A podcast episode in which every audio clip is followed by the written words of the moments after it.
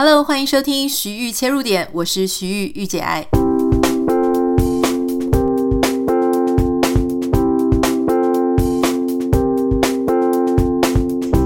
Hello，欢迎收听我们今天的节目。今天稍微有比平常晚一点点时间上传，原因是因为呢，因为呃，我们最近呃开始，因为我在。做个人网站，做个人课程。那同时，明年二零二一年的时候呢，我们也会增加一些电子商务的部分，包含像团购啦，或是一些选物。那这个部分呢，其实我以前曾经有做过一次，哈，以前觉得说很。不知道这件事情很困难，所以自己就诶架了一个网站，想说这个是很难的部分，结果没有想到这个原来是最简单的部分哈。那当时我们有自己去做一些自己的产品，像什么刷剧啦，然后也有去选购一些东西。但因为只有我自己一个人做，然后还有我有一个同事在帮忙，就会觉得变得非常的困难，因为其实要做自己的产品没有这么容易。所以呢，呃，前一阵子我跟我先生在讨论，我们想说，诶。既然他是工程师的背景，非常的他很会掌握很多细节。那我其实对于行销啊、企划还有选物的这些品味呢，其实稍微比较好一些。所以我们就在想说，那我们是不是这一次可以我们两个一起合作？好，那当然我同事也会继续帮忙，就说我们好好的来做选物的部分，还有做团购的部分。那因为其实这个东西，也就是我们目前呃想要。介绍给大家一些我们自己真的觉得非常好用，而且是自己会一直不断的回购的东西。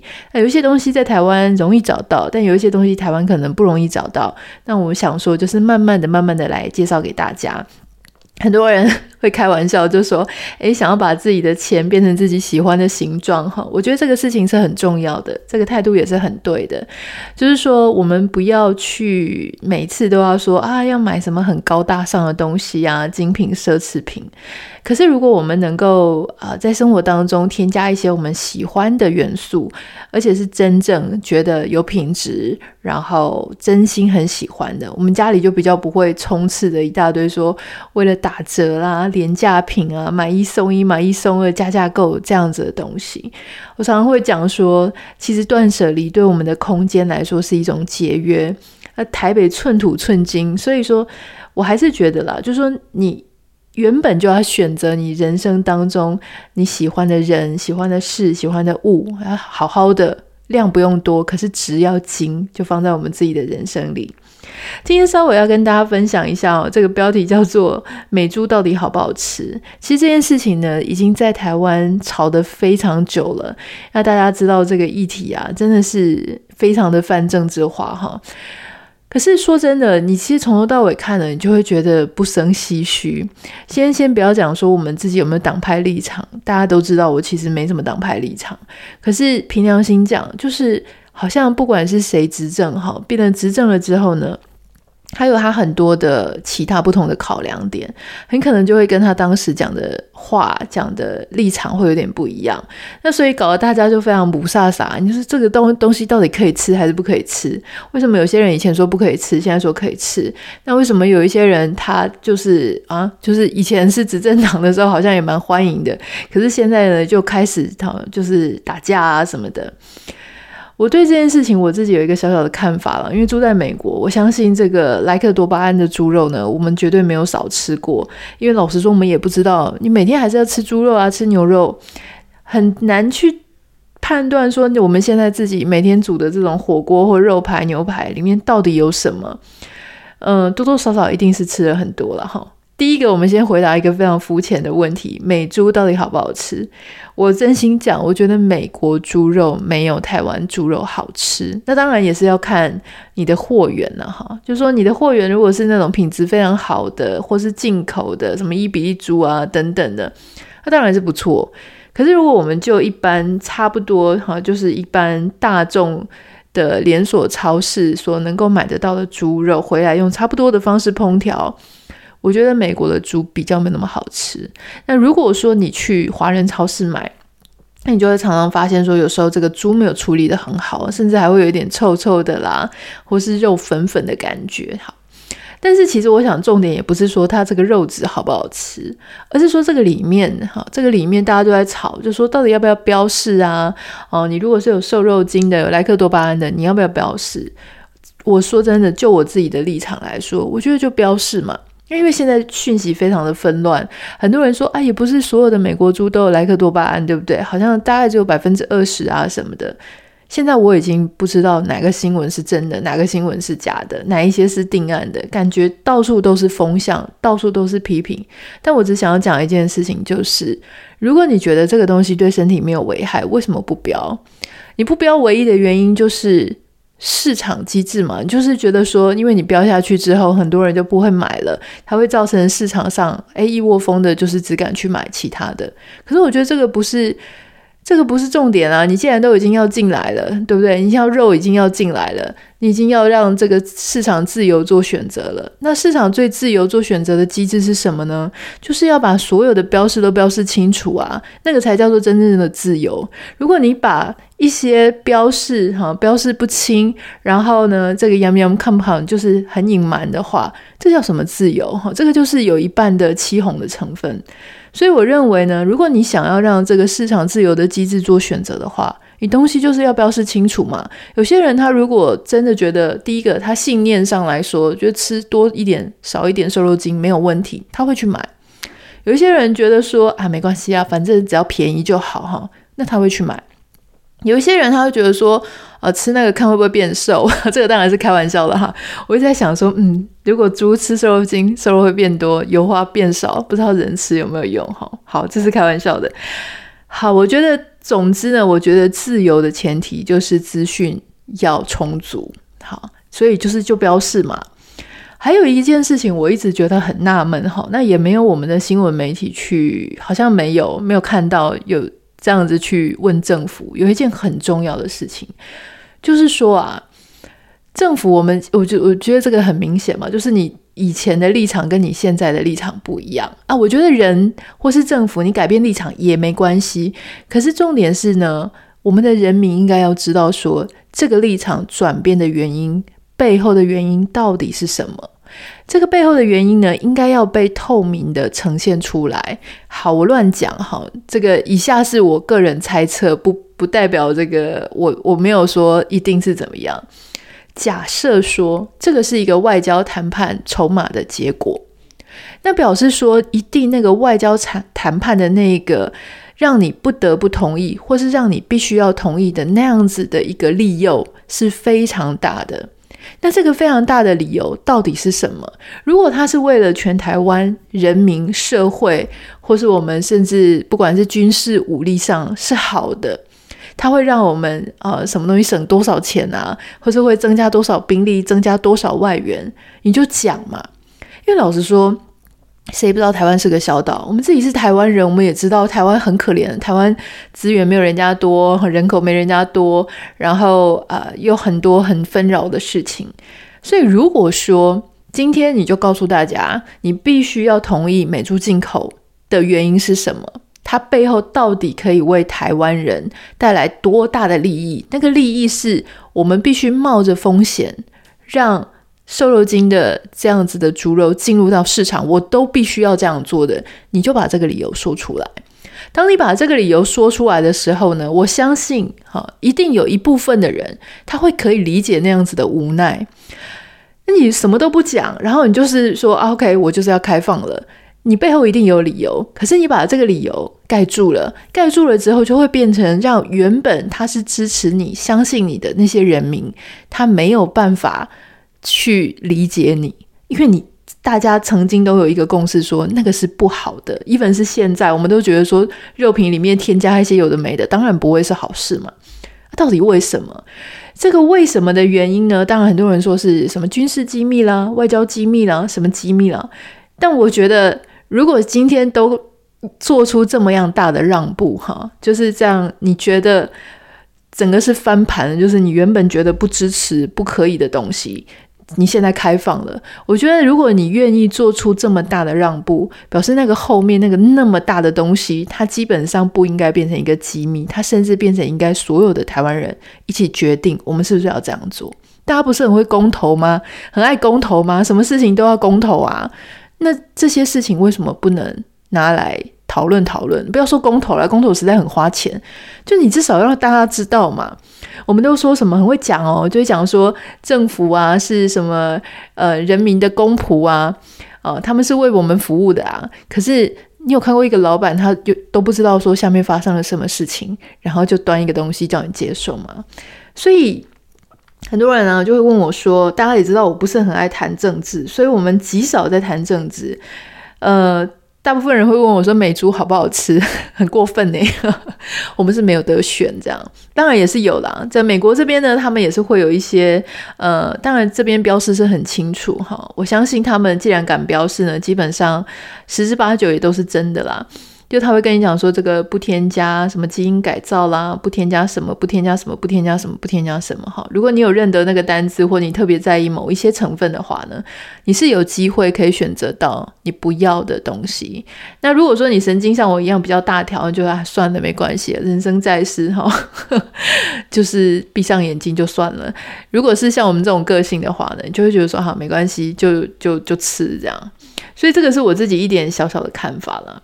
那讲到有网友也问我说：“哎，就是他看新闻看得非常的傻眼哈，就是我们不是要帮哪一个政党讲话，因为你听就知道。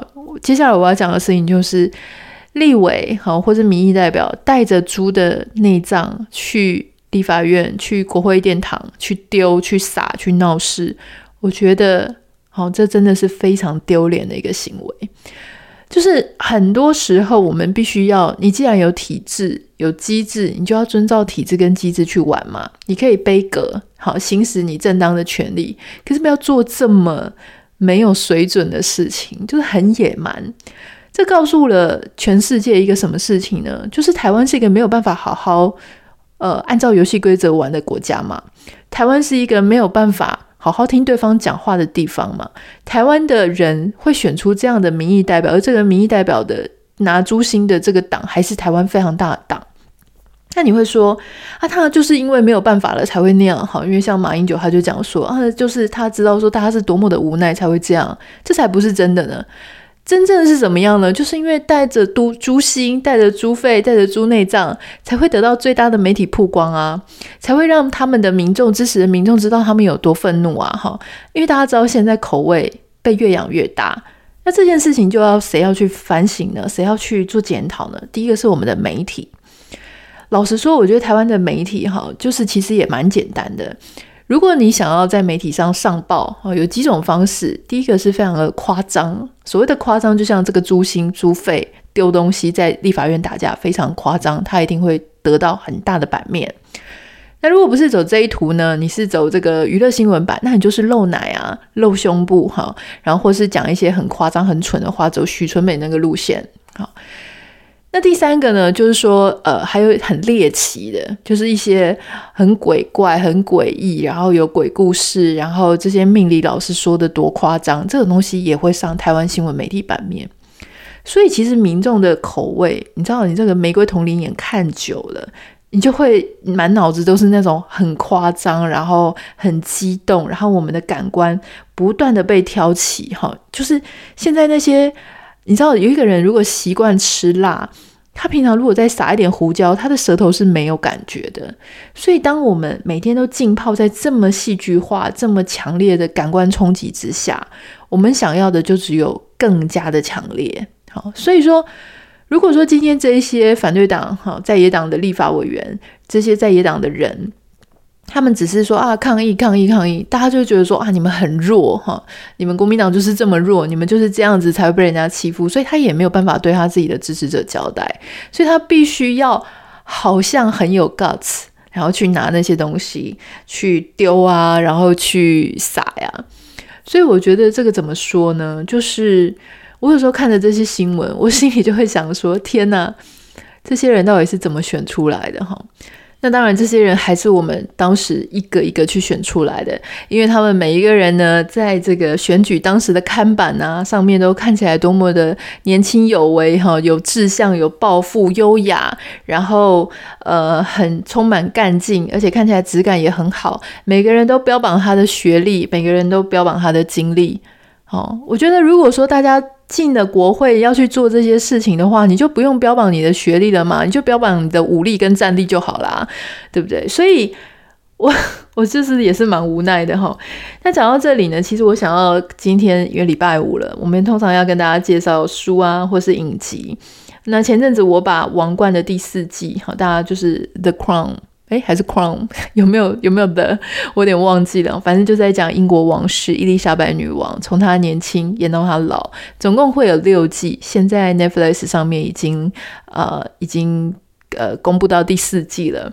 那这个很有趣哈，因为他们蛮有趣的事情是，他一二季。跟三四季、跟五六季的人选会有点不太一样，他们那些皇室里面的人都会换角色，那所以我那时候呃，在一二季二要转三的时候，我就看不下去啊，那是几年前的事情，然后我那时候就没有办法接受，你知道吗？明明演女王的是 A，结果呢突然变成 B，那种感觉我没有办法。我没有办法接受，所以当时第三季我其实是停下来没有看的。那后来几年后呢？诶。最近因为第四季，我以为我是从第四季开始看。好，原因是因为他们说第四季呢，诶，这个时代走着走着走着，会刚好经历这个柴契尔夫人还有戴安娜王妃那时候刚嫁到王室，啊，我觉得非常有兴趣哈，所以也过了很久，我觉得我已经忘记一二季的那个角色了，所以我就想要从第四季开始看，我就打开我的 Netflix，然后点进去。就看了老半天哦，看完那一整季了之后，发现奇怪，怎么没有柴契尔夫人跟戴安娜王妃呢？后来我先生才跟我讲说：“哎，你刚刚看的不是第四季，你看的是第三季哈。原来因为 Netflix 他会记得你之前看到哪里嘛，所以我第三季没看呢，他就帮我又从第三季开始，所以我足足最近就看了第三季和第四季。”那为什么要讲到这个呢？因为其实里面有一段哈，就是柴契尔夫人她后来当首相。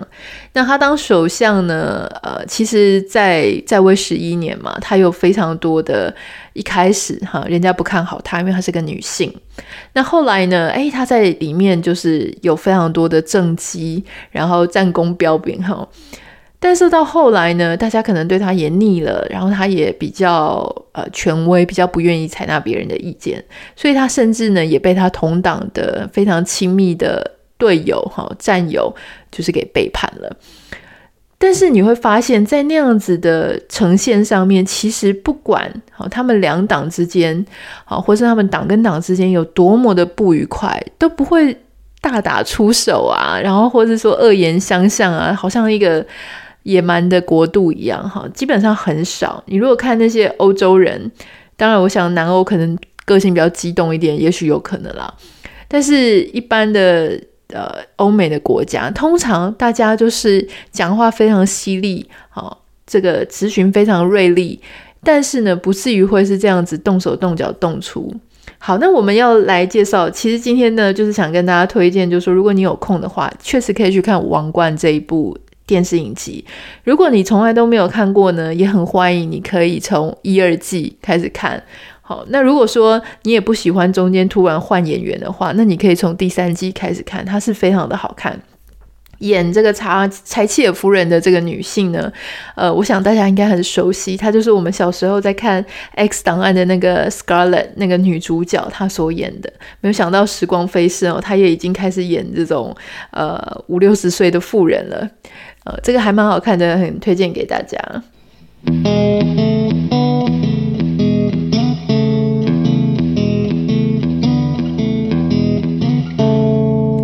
好，今天在节目的最后呢，我想要稍微也要出一个小小的功课哈。我相信很多人现在已经很久没有手写字，或是很久没有亲手写一张卡片给别人。那大家知道，十二月的月年底，好，这有圣诞节，然后有这个新年要迎接二零二一年。我希望呢，大家今天听到节目之后，能够想三个对象。好，这个三个对象呢，可能是你很想要祝福他的，或是你想要感谢他的。然后呢，你去买三张卡片，用手写。卡片给这三个人寄给对方，好，或是拿给对方，在圣诞节前或者在过年，就是二零二一好除夕之前，诶，除夕吗？就是过国历新年之前了哈。好，然后呢，当然也欢迎你可以跟我分享你写三张卡片的对象是谁，然后这三张卡片你也可以拍给我看，它长得什么样子。我想要跟大家分享，就是说，呃。我还有很有机会哈，因为有时候会有厂商会写这个手写卡片给我。可是除了厂商之外呢，我真的很少收到我自己身边的呃家人或是朋友在写这个卡片给我。那我自己以前呢，哎，前几年我都会自己手写一些卡片给我非常想要感谢的人。所有的人给我的回馈都是一样，就是哇，现在这个年代还有人写手写卡片，真的超感动的。好，所以。你知道吗？现在这个年代跟我们小时候哈写手写卡片，这个价值感是不一样的。现在当你写下一张手写卡片的时候，那个感觉是更加的弥足珍贵，更加的显示你对它的看重哈。所以我当然知道，我们传简讯啊，哈，或是呃传一个什么语音讯息啊，甚至是拍一个 video 给对方，也是很有诚意。可是老实说，我觉得那绝对没有比收到一张手写卡片感觉更温暖。哦，对，也谢谢大家，就是有之前有来参加我们的那个呃签书会啊，或是透过各种管道给我一些手写卡片，我真的非常谢谢大家，很感动。好，这个就是这个礼拜的功课，也欢迎你可以跟我分享。如果你想要跟我分享其他的，欢迎你可以私讯到我的 Instagram 账号 Anita 点 Writer A N I T A 点 W R I T E R。也请大家好，这个礼拜进周末之前，或是周末有空的时候，不要忘记帮我们在 Apple Podcast 上面按下五颗星给你的留言。呃，同样下个礼拜呢，应该也会正式的公布我的新的个人网站，还有我们线上课程的报名的方式。呃，我觉得很兴奋了哈，就是说，呃，能够有一个新的，在二零二一年之前呢，有一个新的计划，我觉得是很棒的事情，也请大家跟我一起期待喽。那我们就下周见，拜拜。